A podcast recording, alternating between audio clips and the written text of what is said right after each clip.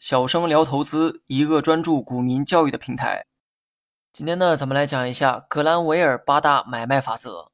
今天要讲的是一套著名的买卖方法，这套方法是由名为格兰维尔的人去总结，所以呢叫做格兰维尔八大买卖法则。该方法中共有四个买点和四个卖点，所以呢叫做八大买卖法。该方法是利用股价和均线的关系确定具体的买卖点。具备一定的实战性哈，感兴趣的人呢一定要认真听讲。我在文稿中放了一张图片，该图就是完整的八大买卖法则。图中虚线代表的是均线，而实线代表的是股价，也就是 K 线。图中的数字代表了各自的买卖点位，这其中一二三四号为买点，五六七八号为卖点。比较特殊的是八号卖点。八号卖点共有三个，这三个全部汇集到了八号中。接下来，我们按照号码的顺序演练一下买卖的过程。首先，股价自下而上击穿均线，击穿的那一刻就是一号买点，而二号买点也是一样的逻辑哈。股价从高点回落，跌破了均线，但随后不久又向上击穿了均线，击穿的那一刻就形成了二号买点。至于后面的三号买点则有些不同，股价并没有跌破均线的这个过程，自然呢也就不存在向上击穿均线的动作。股价呢在没有跌破均线的基础上就走出了反弹，这个时候就出现了三号买点。这里呢需要你有足够敏锐的观察力。当股价逐渐回落至均线附近，在没有跌破均线时，股价突然收出一根阳线，出现了向上的一个拐点。这个时候你可以考虑买入，而这种买点就是图中三号买点对应的位置。那么最后是四号买点，四号买点是最特别的一个买点，它看似没有依赖均线，凭空形成了一个买点。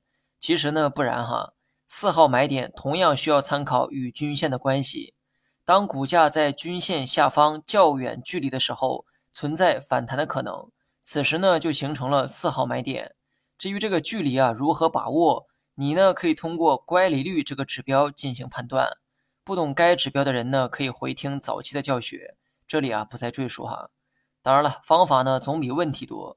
如果你觉得计算乖离率比较麻烦的话，可以通过预设一个数值来寻找四号买点。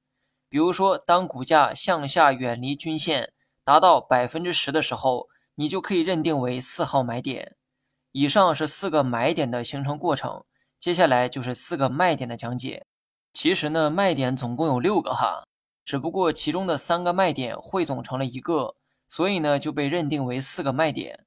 五号和六号卖点是相同的判断标准，即股价自上而下跌破均线，跌破的那一瞬间就是卖点。至于七号卖点跟上面的三号买点是一个原理。